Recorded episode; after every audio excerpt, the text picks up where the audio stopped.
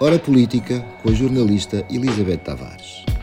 O Página 1 ouve democraticamente todos os partidos políticos inscritos no Tribunal Constitucional.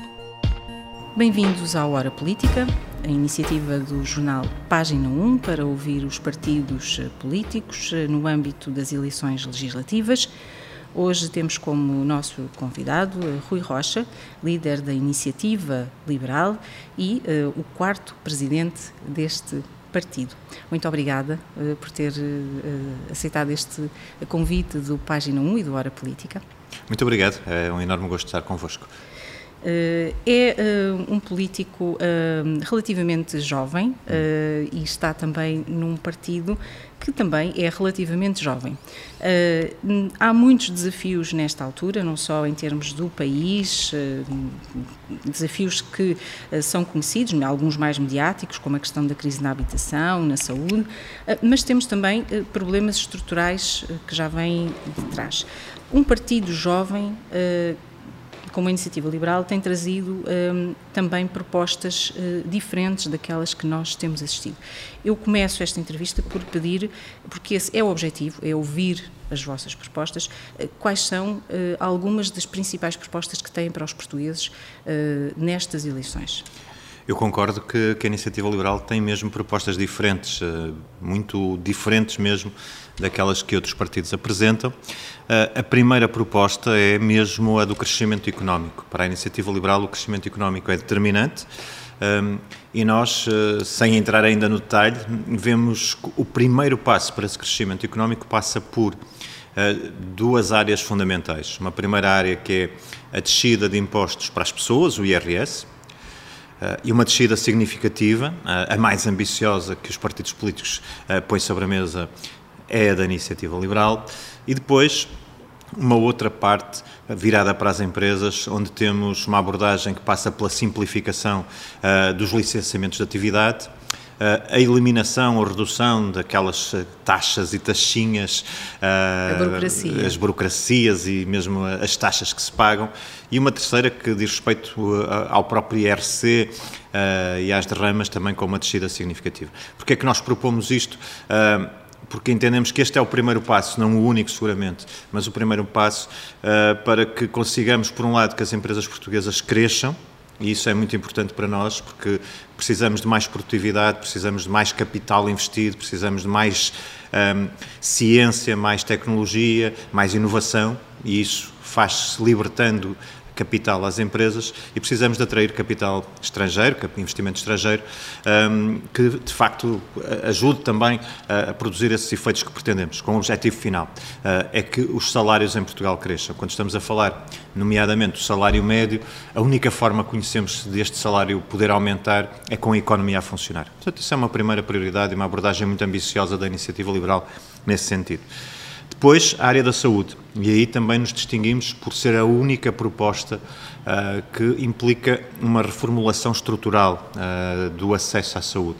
Aquilo que temos hoje, eu diria que é um sistema de acesso universal a listas de espera, e a Iniciativa Liberal quer um sistema de acesso universal a cuidados de saúde.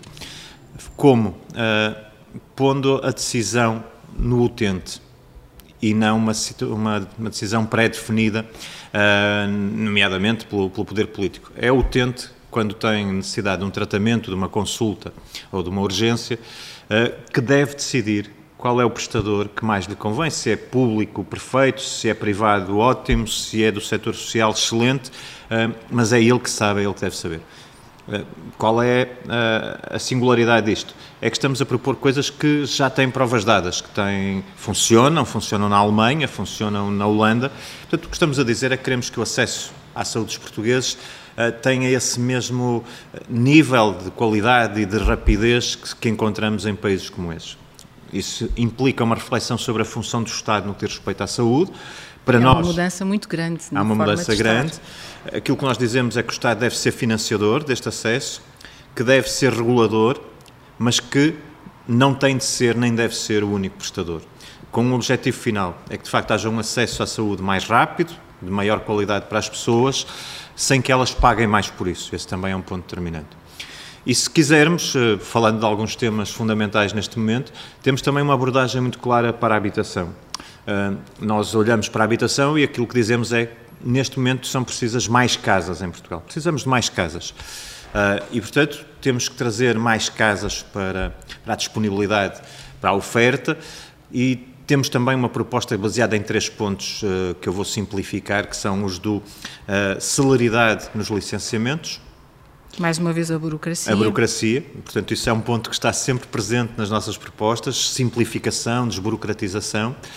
A questão dos impostos, também muito, muito presente nas nossas propostas, e aí estamos a falar sobretudo de baixar o IVA da construção, uh, porque aquilo que se paga em IVA de construção hoje uh, em determinados, uh, para determinados fins, é o mesmo IVA que se paga para a compra de um iate, e isso não faz sentido. Se a habitação é um bem essencial, não pode ter uma tributação de bem de luxo. A eliminação do IMT na aquisição da habitação própria e permanente, porque, pondo um exemplo, que infelizmente é um exemplo já mais comum de, de, comprar uma habitação por 250 mil euros, o IMT vale 7 mil e tal euros, e, e quando estamos a falar de comprar de 300 mil euros, vale já 11 mil Uh, e, e, alguns euros, e portanto estamos a falar, apesar de tudo, um peso grande, no momento em que as pessoas já estão a fazer um esforço para a aquisição de habitação. Esse que é o imposto mais estúpido do mundo, na, na palavra, nas palavras de António Guterres, pois cá persiste, passados 30 anos, e com a iniciativa liberal entendemos que é preciso eliminá-los também para baixar o custo da habitação. E depois uma coisa que nos parece de elementar justiça, uh, lá está, se a habitação é um bem essencial e se estamos num momento de crise, é que os devolutos do Estado, os edifícios do Estado, as habitações de que o Estado é detentor, que neste momento estão ou abandonadas ou não se sabe exatamente onde estão ou para que servem, elas deviam ser postas ao serviço das populações, eh, permitindo que, por exemplo, privados pudessem licitar essas, eh, esses devolutos do Estado e pudessem depois colocá-los à disposição de quem procura habitação eh, através de um sistema de renda acessível, por exemplo. Portanto, aqui está o sumário de uma visão que é muito diferente da iniciativa liberal daquela que todos os outros partidos apresentam para pontos essenciais da vida dos portugueses. Em resumo, também há aqui menos Estado, ou seja, hum. há aqui um tentar que o Estado deixe de estar tão presente, nomeadamente na questão da saúde, há aqui uma mudança nesse aspecto, e uh, a questão de haver, além da desburocratização, haver também menos impostos. Uhum. Uh, Portugal tem, de facto, em várias áreas, e mencionou aqui, por exemplo, também a questão da habitação, tem lucrado com o facto de haver uma crise na habitação e com esta alta dos preços, tem lucrado com a inflação. Esse, esse é um aspecto que não tem havido uma grande justiça para os portugueses, visto que levam com a crise, mas uh, há quem esteja a lucrar, nomeadamente o, Estado, não é? Pois, eh, fala-se muito, há quem fale muito de lucros extraordinários, na verdade o Estado tem tido, chamemos-lhe assim, eh, se não lucros, eh, mas pelo menos receitas absolutamente extraordinárias. A receita DIVA anual, por exemplo, aumentou nos, último ano, nos últimos anos 7 mil milhões. Estamos a falar de muito, muito, muito dinheiro. Mas eu acho que o problema aí fundamental é até, para lá, da questão do esforço fiscal a que os portugueses são sujeitos, é verdade que são sujeitos, uh, a um esforço fiscal grande. Portugal tem o quarto o esforço fiscal mais alto da Europa, que resulta uh, de impostos que estão, de facto, em termos absolutos, na média da, da, da União Europeia, mas depois a riqueza que nós temos é, é bastante abaixo e, portanto, o esforço que estamos a pedir aos portugueses é bastante mais alto. Uh, não é a mesma coisa pagar 500 euros de impostos em Portugal ou pagar 500 euros de impostos na Alemanha com o nível de rendimento que a Alemanha tem por contraposição com Portugal. E, portanto, sim, há de facto um esforço fiscal muito grande para os portugueses, mas ainda é pior do que isso. Porque à medida que esse esforço fiscal cresce e que essa arrecadação fiscal cresce, o que se passa é que vemos uma degradação dos serviços públicos. Portanto, eh, esse esforço fiscal que os portugueses estão a fazer não é compensado por serviços públicos de alguma maneira pudessem compensar esse, esse, esforço que está a ser feito. Nós olhamos para a saúde e vemos uh, como o acesso à saúde está cada vez mais complicado. Não será por acaso que temos agora uh, 3 milhões e 700 mil uh, portugueses com seguro de saúde. Uh, há poucos anos eram 2 milhões e 200 mil e isso subiu muito nos últimos, nos últimos anos. Uma procura cada vez mais pronunciada de soluções privadas de educação, colégios, e, portanto, há, está a haver aqui um abandono daquilo que são os serviços públicos porque não se lhes reconhece qualidade e celeridade. Qual é o problema disto? É que ficam nos serviços públicos os mais desfavorecidos que não têm o poder económico para contratar um seguro de saúde ou para pôr os filhos num colégio privado. E isso condiciona muito o desenvolvimento da sociedade. Nós temos ainda índices de pobreza, infelizmente, muito elevados. Não fomos capazes, nos últimos anos, de os contrariar. Temos uma parte, cerca de 20% das crianças eh, portuguesas correm risco de pobreza. E, portanto, se nós cobramos muitos impostos, se os serviços públicos não correspondem, o que estamos é criar as condições para que essa pobreza estrutural uh, acabe por não ter condições para combatermos, ou não, não poder ser combatida, porque quem não tem condições para recorrer a um serviço privado fica com uma saúde que não corresponde às suas necessidades e quem está na escola pública também não reconhece que a escola pública esteja a funcionar. Aliás, temos, infelizmente, evidência disso com resultados das últimas, dos últimos instrumentos de avaliação, o PISA, o, os próprios resultados Sim, das provas da aferição que foram uh, divulgadas recentemente. E na educação tem havido, de facto, também um, algumas eh, fragilidades e uh, na escola pública, por exemplo, também muitos alunos sem professor, os professores também a, vi a viverem muitas vezes sem as mínimas condições, uh, terem que deslocar-se para outras zonas do, do país. Na educação, quais são as vossas propostas? Nós eh, fazemos um diagnóstico de que ter, continuarmos a ter milhares de alunos sem professor durante tempos prolongados, termos maus resultados nestes instrumentos de avaliação, como o PISA, que saiu recentemente, ou as provas da aferição, que foram divulgadas há menos dias, e termos, como diz, professores, eh, milhares de professores deslocados, desmotivados, Uh, termos muitos, muito poucos jovens que querem ser professores e, portanto, os cursos de formação de professores ficaram praticamente desertos nos últimos anos.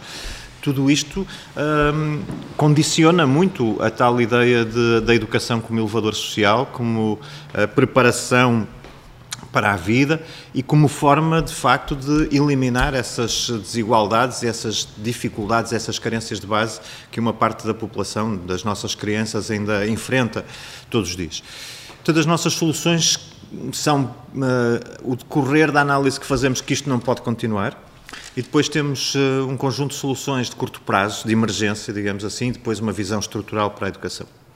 Ou seja, também há, há, uma ideia na iniciativa liberal de que na educação há que fazer uma reforma grande Sim. e as coisas têm que mudar É isso bastante. que nos distingue, ou seja, a cada tema que falamos nós vamos encontrar a visão da iniciativa liberal de reformas estruturais, de que isto já não vai lá com remendos, que precisamos mesmo de mudar o país em muitas áreas de forma muito significativa. A educação é uma delas.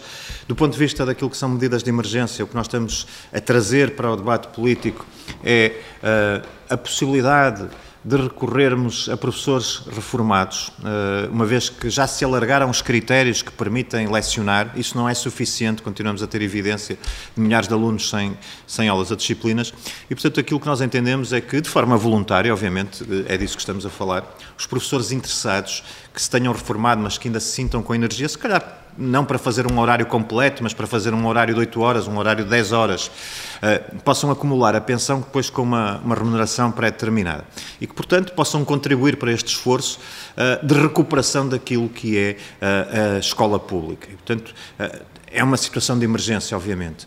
Um, segunda medida, a questão de, dos planos de recuperação de aprendizagens. De facto, a governação socialista avançou com, com, com, planos nessa matéria, mas depois o Tribunal de Contas veio dizer que a execução desses planos ficou muito aquém daquilo que seria esperado, entre outras coisas porque não foram fixados objetivos, não foram uh, determinadas estratégias, portanto é quase como se tivéssemos pegado em dinheiro e tivéssemos atirado mais uma vez para cima do problema, mas depois os resultados estão à vista e o PISA, como disse, é um bom exemplo.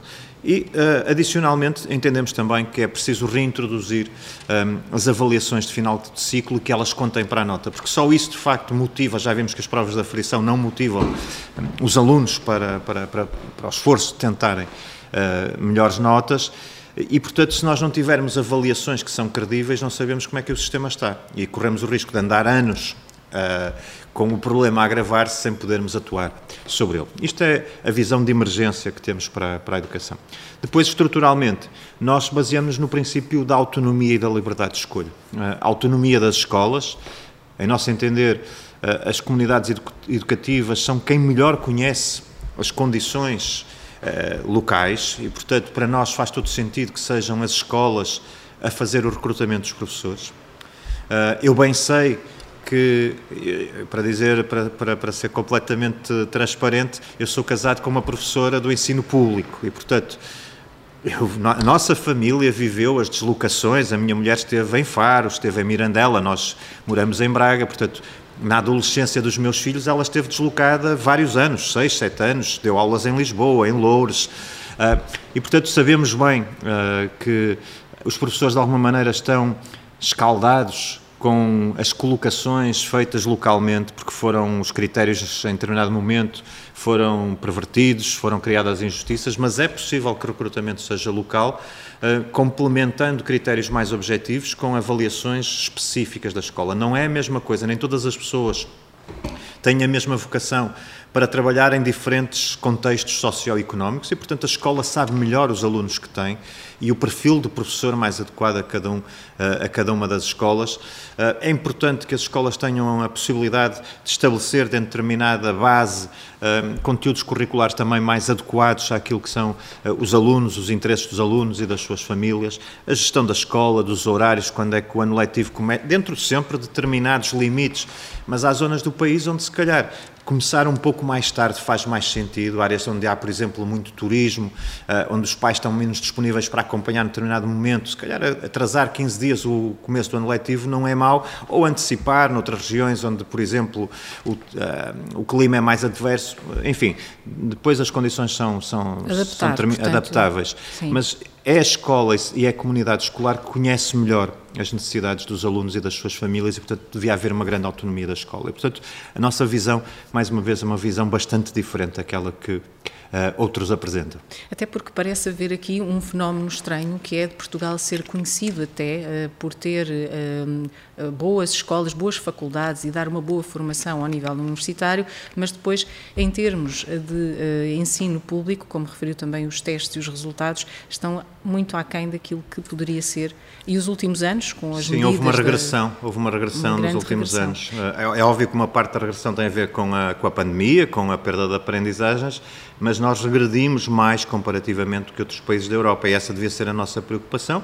Independentemente de haver uma causa eh, que pode ser a pandemia, eh, nós devemos estar é, preocupados em como é que recuperamos agora esse, eh, essa, essa perda de aprendizagens que tivemos não é seguramente com falta de professores e com conflitualidade laboral permanente nas escolas que esse esforço de recuperação é viável.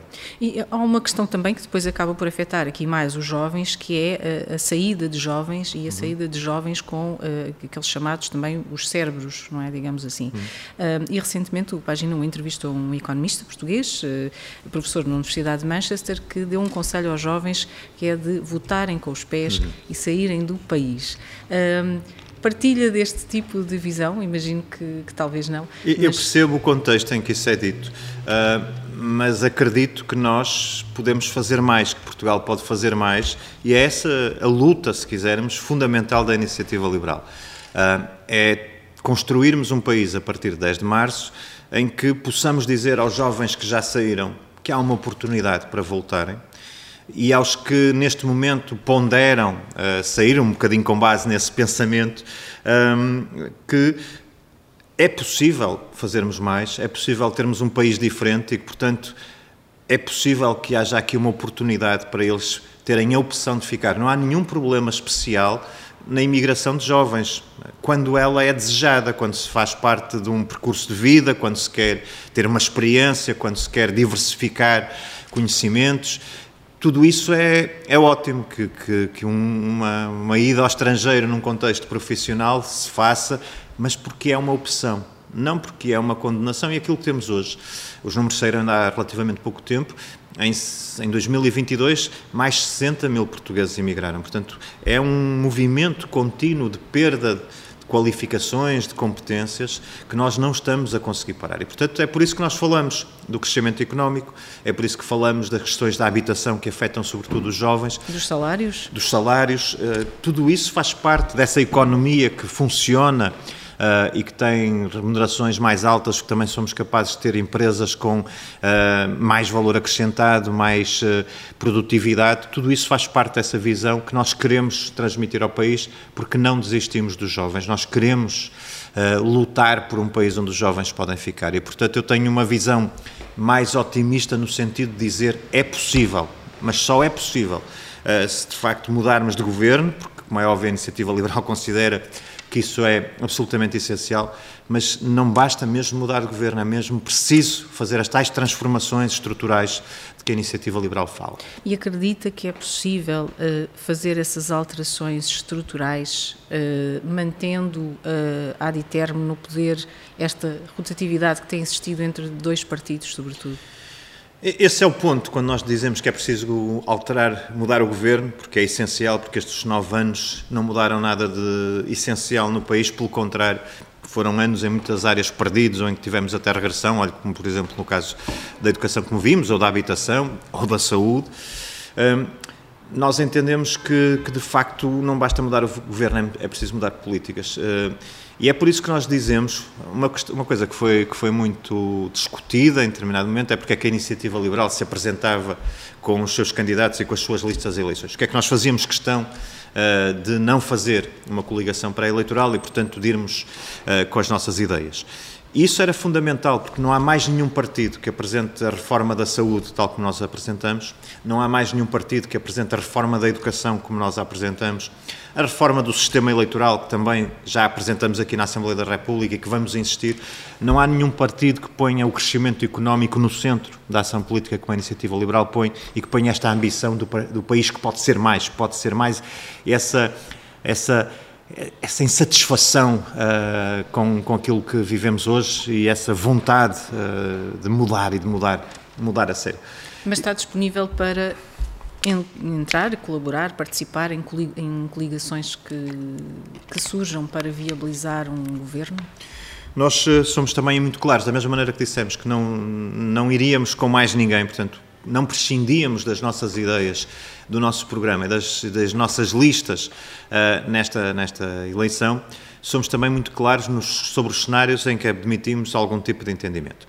Uh, nós admitimos entendimento, temos-lo dito uh, com o PSD, será o parceiro, digamos assim, natural para um entendimento pós-eleitoral com determinadas condições. As condições, mais uma vez, são fáceis de entender, ou seja, nós queremos mesmo que haja uma descida de impostos para as pessoas e para as empresas e, portanto, isso tem que estar assegurado, porque entendemos que isso é o motor da recuperação e do desenvolvimento económico e social do país. Esta visão da saúde, que tem que ser também uma visão estrutural, uma reforma estrutural, a habitação, como disse, a educação, portanto, é mais ou menos fácil, já sabemos que numa, num entendimento não haverá lugar para todas as nossas medidas com um nível de ambição que que lhes expomos sejam integralmente cumpridas, mas não prescindiremos uh, quer destas medidas, quer destas áreas, quer de que se trate uh, de uma visão ambiciosa, portanto, não conformista, que não, que não seja mudar só por mudar, só para mudarem as caras, isso não é suficiente, tem que ser mudar a sério. Na prática. Na prática. E, e depois, uh, uma coisa que a Madeira, estes casos que aconteceram na Madeira também trouxe e evidenciaram o porquê da iniciativa liberal ter mantido essa intenção de apresentar as suas próprias ideias e programa ao país, nós também não prescindimos de uma visão uh, de exigência no exercício das funções públicas, das responsabilidades públicas, e não prescindimos uh, de ter o mesmo critério. Portanto, dois pesos e duas medidas com a iniciativa liberal não funcionarão. Nós sabemos que nos sistemas humanos há situações indesejáveis que acontecem, é preciso preveni-las, mas, sobretudo, depois, quando elas acontecem, é preciso agir sobre elas de forma determinada.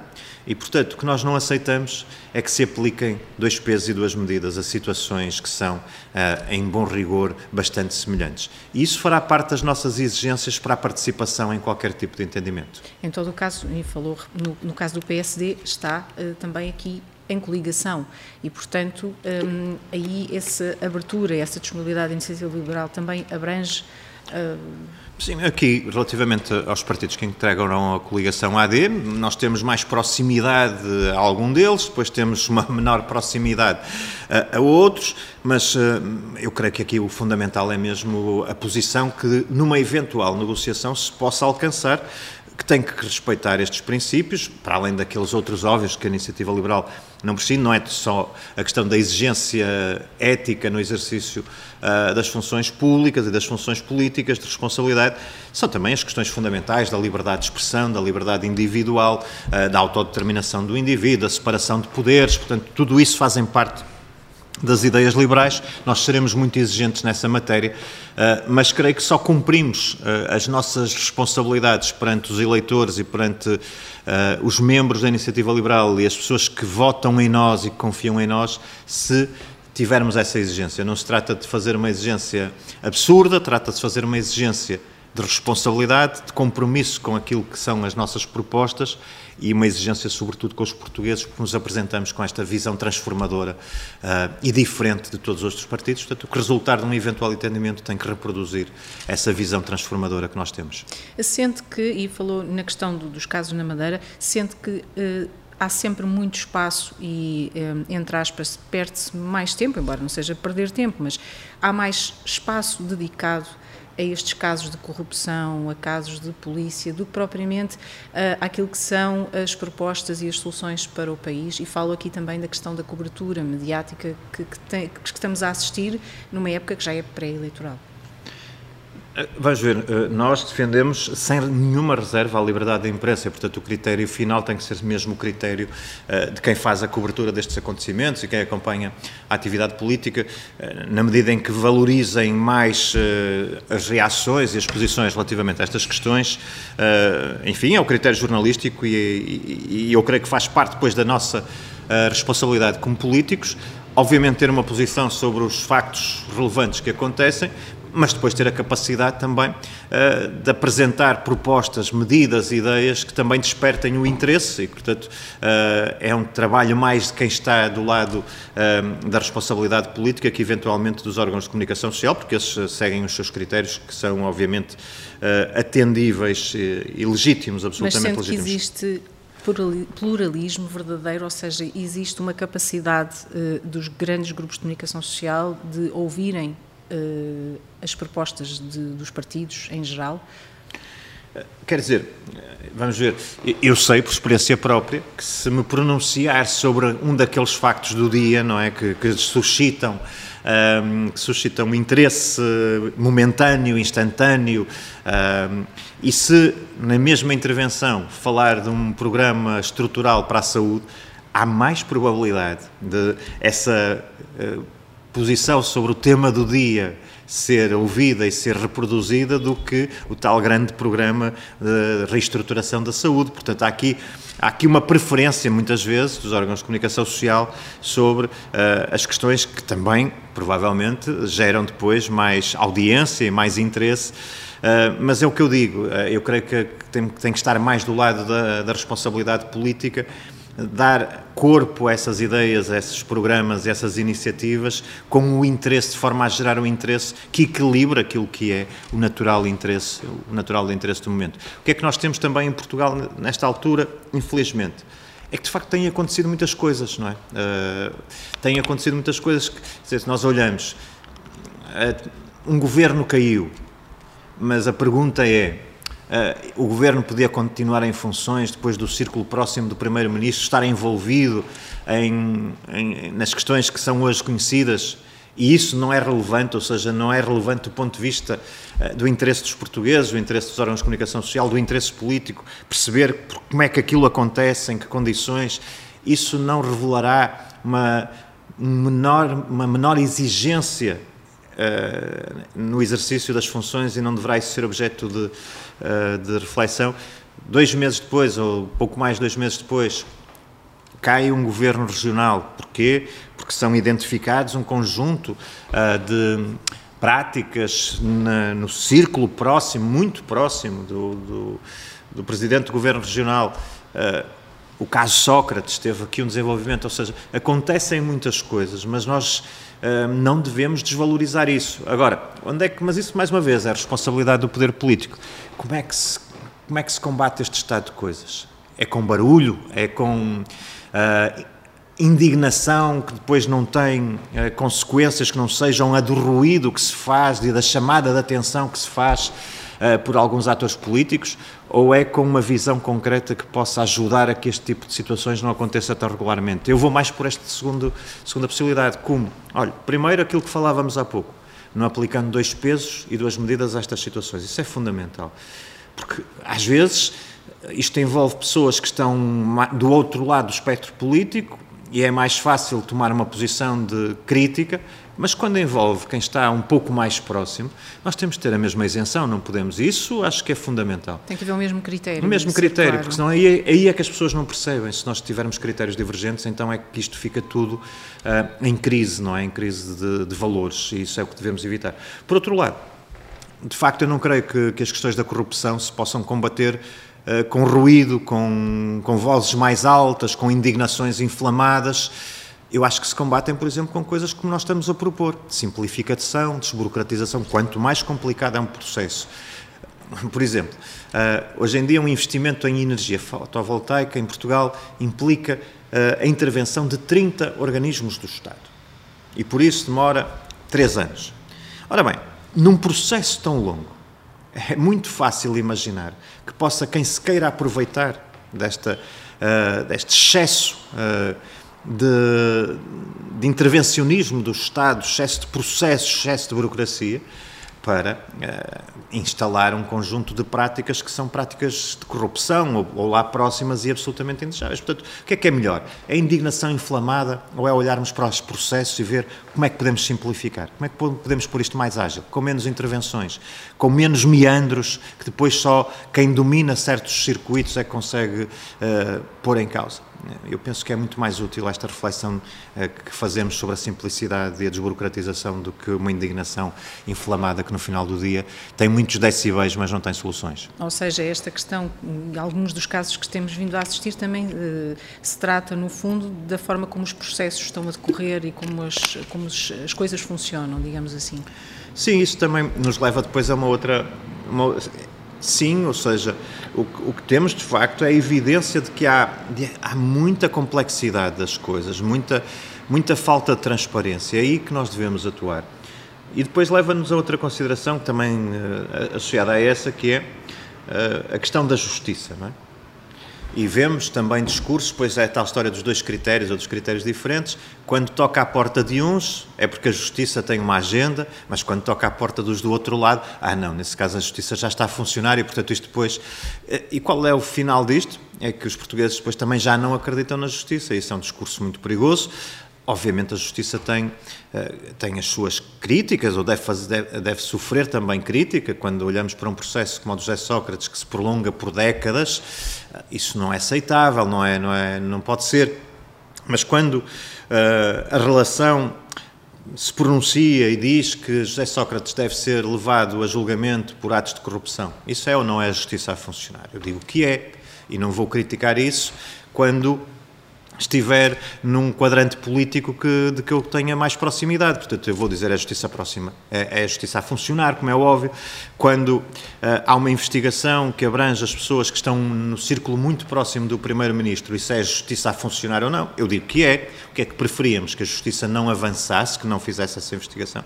Quando vemos a justiça na Madeira uh, a investigar situações uh, como aquelas que resultaram na admissão de Miguel Albuquerque, se é a justiça a funcionar ou não é? É, portanto, ficávamos mais contentes se estas investigações não acontecessem, se, se, se, houvesse este tipo de práticas e não fossem investigadas. Eu, por mim, não. Portanto, eu quero acreditar que, infelizmente, há uma acumulação de casos destes uh, no tempo, uh, muito próximo, com situações graves que implicam a queda de governos regionais e nacionais, mas quero crer que tudo isto é feito porque a justiça está a funcionar e são e é o poder político que tem que se questionar sobre o nível de exigência ética que está a colocar na condução uh, das coisas públicas. Eu penso que essa é a reflexão fundamental.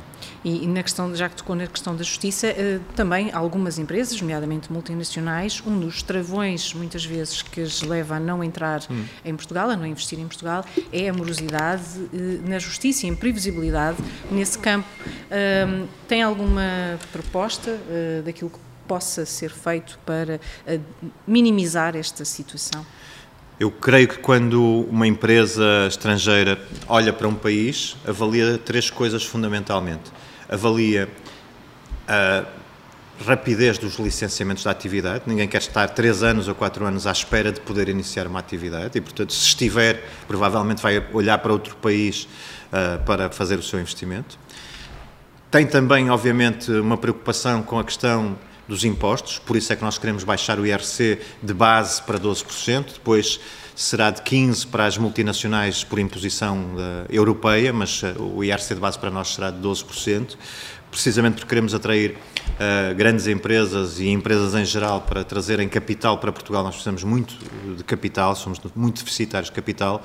E depois a questão da justiça, obviamente, porque se eu for um investidor estrangeiro e me disserem que se tiver um problema com o Estado, um diferente com o Estado, posso demorar 10 anos, 12 anos a ter uma decisão num tribunal administrativo, isso faz com que, se olhar, os impostos são os que são. A justiça tarda como tarda, os licenciamentos uh, são também uh, tão demorados como são, provavelmente eu digo, é melhor levar este investimento para outro lado. Isso tem acontecido ao, ao longo dos anos, muitas vezes, demasiadas vezes. Na justiça, o que nós temos é uma, propostas muito concretas para a justiça administrativa, precisamente. Hoje em dia, uma decisão em primeira instância uh, num tribunal administrativo pode demorar mais de 850 dias, em média. Estamos a falar de dois anos e meio. E nós... Isso é uma eternidade para os negócios, Claro, é? e é a primeira instância, portanto ainda estamos depois à espera depois da conclusão, isso é, é uma eternidade. Na Europa conseguem fazer isto abaixo de 400 dias. Portanto, a nossa ambição, um dos objetivos, um dos cinco objetivos transformadores que nós apresentamos para Portugal, é precisamente que as decisões em primeira instância, tribunais administrativos, passem para menos de um ano. Portanto, uh, reduzindo para mais de metade, em mais de metade, a duração atual. Como é que isto se faz? Por um lado, com a simplificação de que falávamos. Porque quanto menos burocracia houver, menos dúvidas de interpretação se geram, menos complicações, menos complexidade, portanto, o contencioso tende a diminuir. Segunda medida importante, a introdução de um mecanismo que faça com que a arbitragem passe a ser uma solução quando um, um processo em tribunal administrativo demora mais do que um tempo determinado. Portanto, passando esse tempo, o processo vai para arbitragem, portanto, permitindo às partes que tenham uma solução mais rápida. E uma outra medida, para além de outras que temos no programa, a criação de tribunais especializados, de competência especializada, por exemplo, em matéria de urbanismo, que é uma matéria que tem de facto uma complexidade grande, que, tem, que gera muito contencioso hoje em dia em Portugal e queremos que é preciso haver competências especializadas nessa área. Temos depois outras medidas uh, no programa, todas neste sentido, mas o objetivo final é reduzir em mais de metade o tempo de tramitação de um processo em primeira instância em termos médios. E há pouco eh, acabamos por estar aqui a falar e mencionou também a questão da União Europeia. Mas o que é certo é que também a própria, eh, ao nível da Comissão Europeia e na União Europeia, tem havido questões relativamente a casos também, infelizmente, de uh, corrupção, de suspeitas, de falta de transparência, hum. um, ehm, de burocracia, é também algo que se fala muito, não é? Uh, estamos, nós, enquanto país, inseridos também neste tipo de uh, forma de, de estar. Uh, pensa que, e agora já estou a saltar um bocadinho para a frente, mas olhando para as europeias e pensando um bocadinho num espaço europeu, pensa que há trabalho a fazer também nesse campo? Hum, eu creio que há trabalho a fazer na União Europeia enquanto tal e depois há trabalho de Portugal também na transposição daquilo que são as, quer dizer, quer em termos legislativos, quer em termos de grandes grande visão que Portugal depois incorpora eh, nas questões que dizem respeito à União Europeia. Na União Europeia, eu creio que, de facto nós temos um, excesso de complexificação, não é? Nós vemos que os Estados Unidos, em muitas matérias, são muito mais ágeis. A União Europeia tem uma, sempre uma grande preocupação de regulamentação, de regulamentar muito cedo uh, todas as questões. Isso é bom até determinado limite, porque cria um contexto regulatório conhecido, estável, mas quando há excesso de regulação, depois também estamos a condicionar o crescimento económico. Uh, e, por exemplo, a inteligência artificial é um bom tema, não é? A, União Europeia avançou com uma regulação da inteligência artificial e os Estados Unidos estão, neste momento, por exemplo, preocupados em desenvolver e não tanto em regular ou limitar. Portanto, o equilíbrio, eu também não defendo a desregulação uh, total, obviamente, mas creio que, que há um, um desígnio de contenção uh, no excesso de regulação que a União Europeia uh, muitas vezes acaba por, por desenvolver. Uh, e uma das vantagens uh, da presença de deputados liberais da iniciativa liberal, portanto, a representação dos liberais portugueses no Parlamento Europeu nas futuras eleições, é precisamente trazer esta visão, que é uma visão dinâmica, uh, que acredita muito na regulação, mas que não acredita numa regulação que condiciona totalmente a atividade económica. E, mas deixe-me só dizer, depois sim, sim. Na, na, na, transposição, quer da visão, quer depois da, da legislação, Portugal tem às vezes também uh, estado mal, falávamos da corrupção. Uh, ainda agora o, o Greco, não é? A, a, entidade que acompanha a implementação das, ah, das, e o desenvolvimento das medidas anticorrupção, veio uh, questionar Portugal e desafiar Portugal, porque na verdade há uma estratégia anticorrupção uh, que o governo socialista aprovou, mas depois a implementação concreta das medidas, todas as medidas que dizem respeito à transparência, aos aos processos e à sua, e à, e à, e à sua estruturação, uh, ficamos muito aquém na execução e depois somos sancionados de alguma maneira por essa visão menos abonatória que estes organismos têm. E que lá está, depois os investidores conhecem esses relatórios e uh, entendem que Portugal muitas vezes tem custos de contexto demasiado elevados uh, para a rentabilidade que podem aqui encontrar. Ou seja, há anúncios que é para inglês ver, como se Sim. diz, não é? Agora já não inglês, porque os ingleses já saíram, já, já abandonaram a União Europeia, mas para, para europeu ver, uh, e creio que isso, que isso é verdade. Portanto, devemos evitar o excesso de regulação, mas devemos também evitar esses anúncios proclamatórios que depois não, não, não se concretizam em medidas concretas em áreas fundamentais. E não, não resisto a perguntar-lhe, porque de facto tem havido uh, uma percepção de que, ao nível, não só em Portugal, mas ao nível da União Europeia, há uma predominância em termos de ideologia, um, digamos, de esquerda e de uma forma de estar uh, que uh, não é tão próxima daquilo que é a visão uh, da iniciativa liberal, possivelmente. Sente que no mundo em mudança, no mundo em transformação, uh, com cada vez uh, maior presença da tecnologia, com um mundo em que de facto podemos trabalhar a partir de qualquer lado, fazer negócios e investimentos a partir de qualquer lado, um, faz falta um pouco mais de visão liberal? Bom, eu diria que, olhando para Portugal claramente e depois para, para a Europa, eu creio que falta mesmo esta, esta ideia de dinâmica, não é? Eu acho que nós perdemos na Europa, uh, nestes últimos anos, uh, essa ambição, fomos deixando que essa ambição esmorecesse, fomos fazendo conquistas, obviamente, muito importantes, não é? Do ponto de vista da qualidade de vida, uh, dos valores que, que perfilhamos, da liberdade. E isso, de alguma maneira, pode ter-nos tirado esse ímpeto reformista que é verdadeiro na Europa, essa ambição transformadora e que é ainda mais acusada em Portugal. Portanto, eu diria que essa energia liberal uh, que nós fizemos questão de ter presente nestas eleições com os nossos programas e as nossas ideias uh, é algo de, que, que, faz parte também dessa necessidade de revitalização uh, da ideia europeia, não é? Porque parece que entramos aqui numa espiral algo depressiva em alguns momentos, não é? Uh, tem a ver com, com todo um contexto, mas essa revitalização, essa energia adicional, eu creio que é muito necessária nesta, nesta altura, sim. Tem assim de uma... Uh, Deixa-me só dizer, há, há um ponto que tem a ver com esta ambição ou com esta perda desta ambição que é muito, muito importante. É que nós, na Europa, estamos num momento em que, ao contrário do que acontecia nos últimos, nas últimas décadas, não estamos em condições, neste momento, de garantir que a próxima geração vai ter a mesma, o mesmo nível de vida que as gerações anteriores tiveram. Isto é um, é um momento marcante, porque até agora, nas últimas décadas, foi sempre possível pensar e assegurar que a geração seguinte tinha uma melhor, um melhor nível de vida e uma melhor qualidade de vida. Isso hoje está em causa. E isso tem que convocar o o poder político, quem tem responsabilidade política, para retomar essa energia, essa ambição, porque nós não podemos aceitar como bom esse cenário em que deixamos à próxima geração uma dúvida ou até uma certeza em muitos casos de que vão ter pior qualidade de vida do que aquela que a geração anterior teve. Mas há correntes eh, eh, de pensamento e têm saído até alguns artigos sobre isso que defendem que até para se implementarem algumas medidas as, as, sociedades democráticas não são a melhor opção.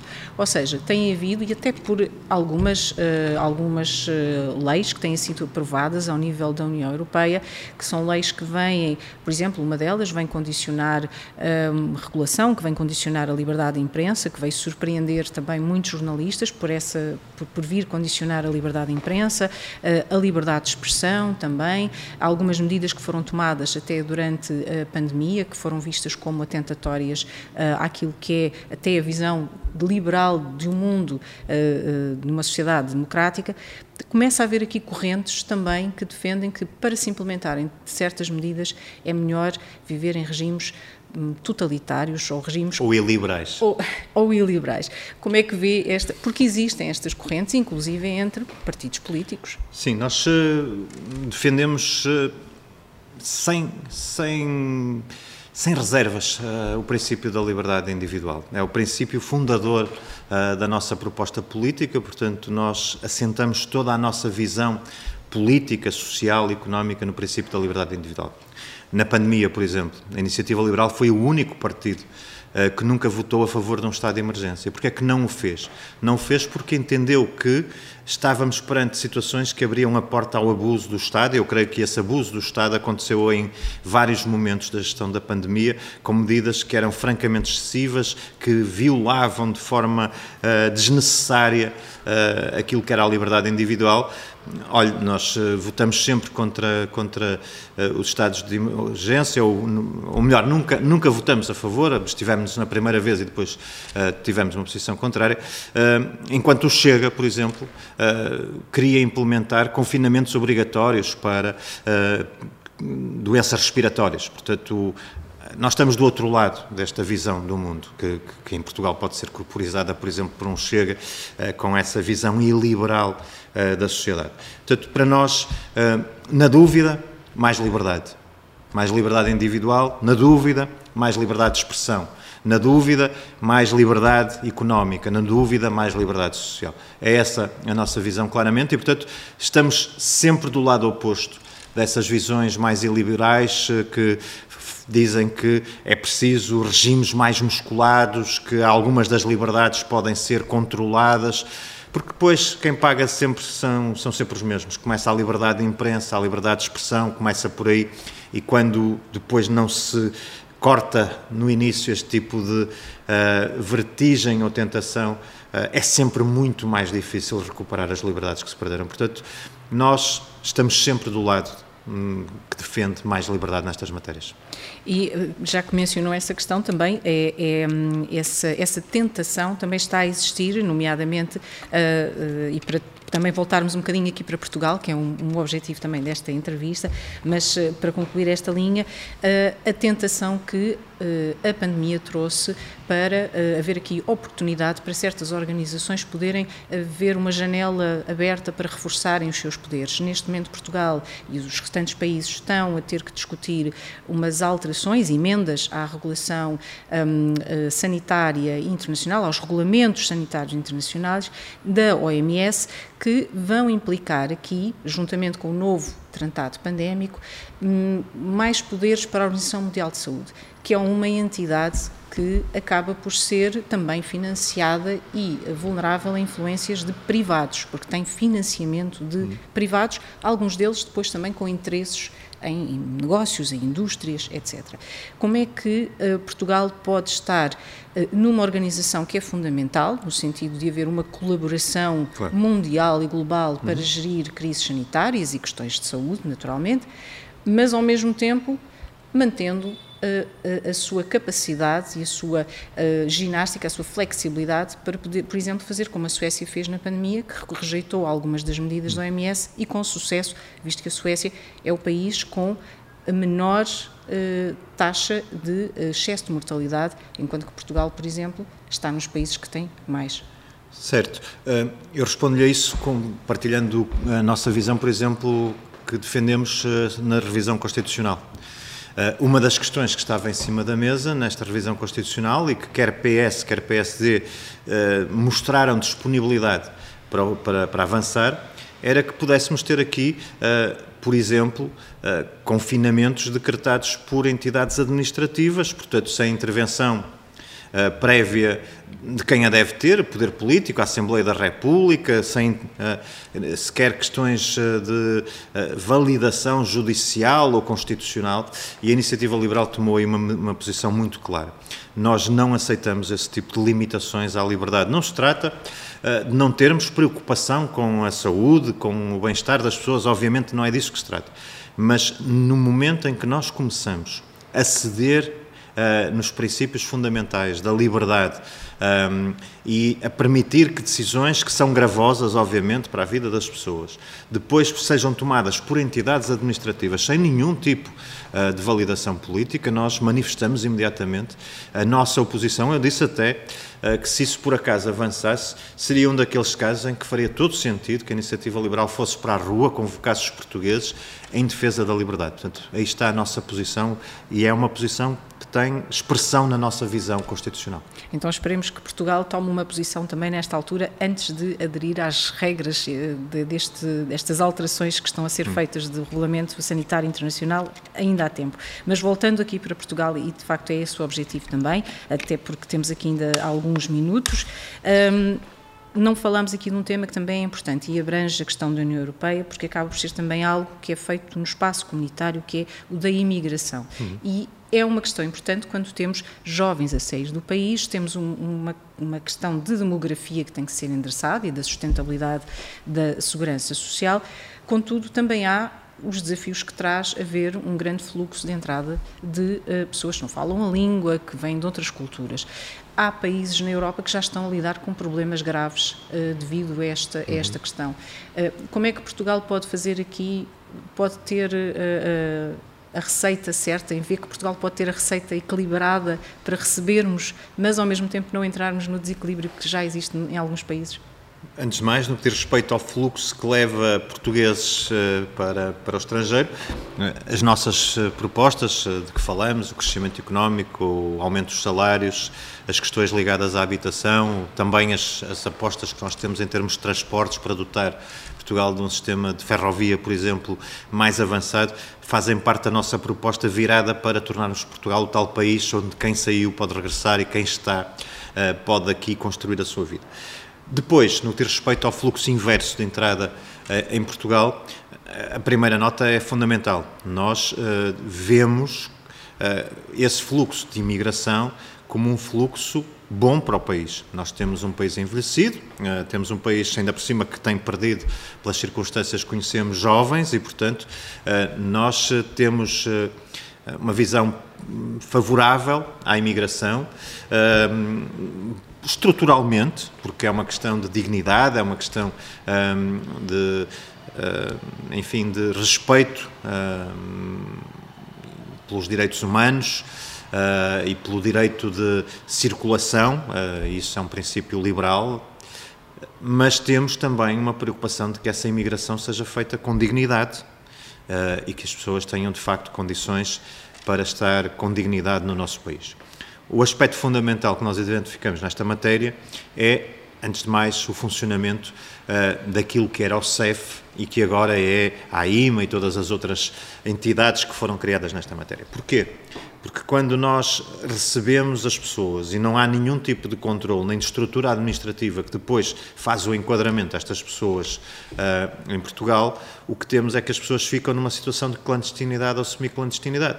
Uh, e, portanto, e vulneráveis, portanto. E vulneráveis, é? portanto, a todo uhum. o tipo de exploração, de, de abuso, uh, e, portanto, isto é, é, algo que não, que não nos parece desejável e, que, e que não podemos aceitar. Portanto, acho que a primeira prioridade, depois podemos discutir outro tipo de políticas, outro tipo de abordagens, mas essas abordagens partirão sempre desse princípio de sermos favoráveis a que Portugal receba imigração. Somos um país de imigrantes e, portanto, isso faz sentido, mas a estrutura administrativa tem que funcionar e podemos aceitar que depois faça uma discussão à volta disto, mas sem que isto esteja assegurado, não há nada que funcione. Então tem que haver um reforço, se calhar, dessas estruturas eh, para que funcionem, não é? Vamos para... ver. A governação socialista falhou em muitas áreas. Nós falamos delas, falamos da educação, falamos da saúde, falamos da habitação, mas esta não é uma das áreas em que tenha falhado menos. Portanto, tudo aquilo que aconteceu à volta do CEF, a implosão dos serviços, a demora na reestruturação, a ideia que ainda não, ninguém percebeu bem se era mesmo uma necessidade ou se, for, ou se era a necessidade do governo inventar qualquer coisa para desviar atenções daquilo que foi a implosão do CEF, tudo isto demorou demasiado tempo. E, portanto, quando nós dizemos, pois temos uh, centenas de milhares de pessoas com processos que estão na tal situação de semi-clandestinidade porque não conseguem uh, que administrativamente lhes deem seguimento aos seus processos. Uh, é uma área gravíssima de, de falhanço do, uh, do governo socialista uh, e que depois tem as consequências para todos, sobretudo para aqueles que estão nessas situações sujeitos a abusos e a, e a todo o tipo de exploração que, que, é francamente indesejável. E olhando aqui então para, já falou de muitas medidas, podíamos estar aqui também depois a entrar em mais detalhe, mas há a questão que agora gostaria de lhe colocar que é e objetivos da iniciativa liberal para estas eleições, ou seja, seja, o que é que vê a acontecer, o que é que espera? Há sempre muitas sondagens. Quais são exatamente as vossas metas? Nós definimos essas metas há relativamente pouco tempo, há pouco mais de uma semana, uh, e essa meta é para nós muito clara. Nós queremos crescer mais de 50% relativamente ao resultado que obtivemos uh, nas eleições anteriores de 2022. Porque é que nós entendemos que temos este potencial de crescimento? precisamente por aquilo que fomos falando ao longo desta, desta entrevista, é que temos uma posição muito diferente. Temos uma posição muito diferente na saúde, na educação, na economia, no crescimento, na habitação e, portanto, Uh, entendemos que os eleitores, à medida que o tempo for passando e que nos formos aproximando uh, daquilo que são as eleições, compreenderão melhor porque é que nós tínhamos que ir uh, com as nossas listas, com os nossos programas e com as nossas propostas e valorizarão essa capacidade de desafiar o país, essa ambição, essa vontade de mudar mesmo, mudar fundamentalmente o país.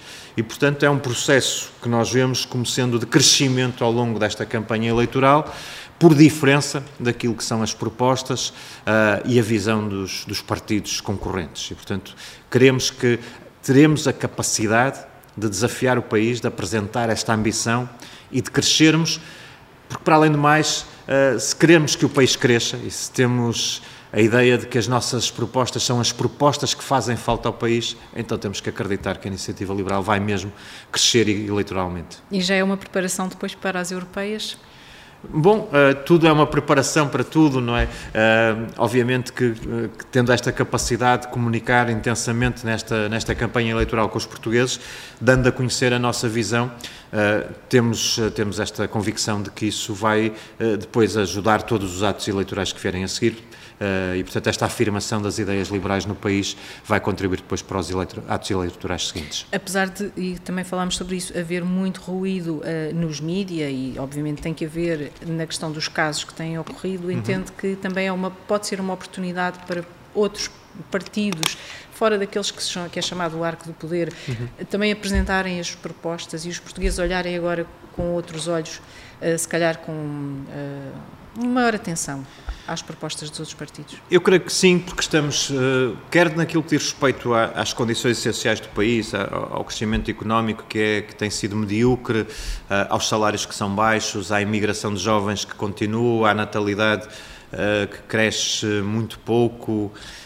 Tudo isto revela um estado de estagnação do país que nós temos que combater, isto associado a todas as questões mais ligadas a, a, aos casos alguns casinhos, mas outros eh, que não são de facto casinhos, são casos graves que temos constatado. E eu creio que isso traz aos portugueses, primeiro, eh, talvez um, momento de uh, estupefação perante tudo isto, mas eu espero depois que essa estupefação seja uh, transformada em energia para mudar. E aí com uma escolha muito clara, é que de facto não vale a pena mudar para ser mais do mesmo, uh, e mais do mesmo é aquilo que o Partido Socialista que esteve no poder eh, praticamente 20 e tal anos nas últimas três décadas tem trazido. Uh, também não creio que o PSD por si tenha essa capacidade de se diferenciar de forma uh, pronunciada e, portanto, faz falta um partido como a Iniciativa Liberal que tenha essa ambição, tenha essa capacidade, tenha essa uh, isenção e esse distanciamento de tudo aquilo que foi a governação até esta data e que tenha essa energia transformadora. E, portanto, eu o que confio muito é que isto, esta estupefação que os portugueses podem sentir em determinado momento se transforma depois em energia para a mudança, mas mudança com soluções, mudança com propostas. Uh, mudar porque alguém faz mais barulho, um, tudo bem, estamos no momento de campanha eleitoral, o barulho pode, pode até ser importante, mas e no dia seguinte, quando for mesmo para concretizar as soluções? Onde é que estão as soluções de quem faz muito barulho? Nós temos, acabamos de falar delas, temos uma visão concreta, medidas concretas para transformar o país. Até porque muitas vezes o grande adversário uh, aqui de, dos partidos acaba por ser a enorme abstenção. Certo, e é isso. Uh, quem estiver em casa uh, e olhar para tudo isto que tem acontecido no país, e se não vir uh, um partido como a Iniciativa Liberal com propostas concretas, com visão transformadora, com reformas estruturais, com coragem e energia, o que é que pensa? Mas vou votar nos mesmos de sempre? Vou votar naqueles que fazem muito barulho? Mas quer dizer, é o que eu digo, o mesmo de sempre não resolve, o barulho não resolve. Quem é que tem as soluções para, a partir de 11 de março, começar realmente a mudar o país? Bem, e despedimos por aqui, fechamos uh, este Hora Política, estamos aqui com uma hora de entrevista a Rui Rocha, o nosso convidado, líder da Iniciativa Liberal, uh, a quem de novo agradeço a disponibilidade nesta agenda frenética nesta altura para receber o Hora Política e o Página Eu é que agradeço, muito obrigado. Muito obrigada e uh, também um agradecimento aos leitores e aos ouvintes, vemo-nos em breve. Obrigada. Obrigado.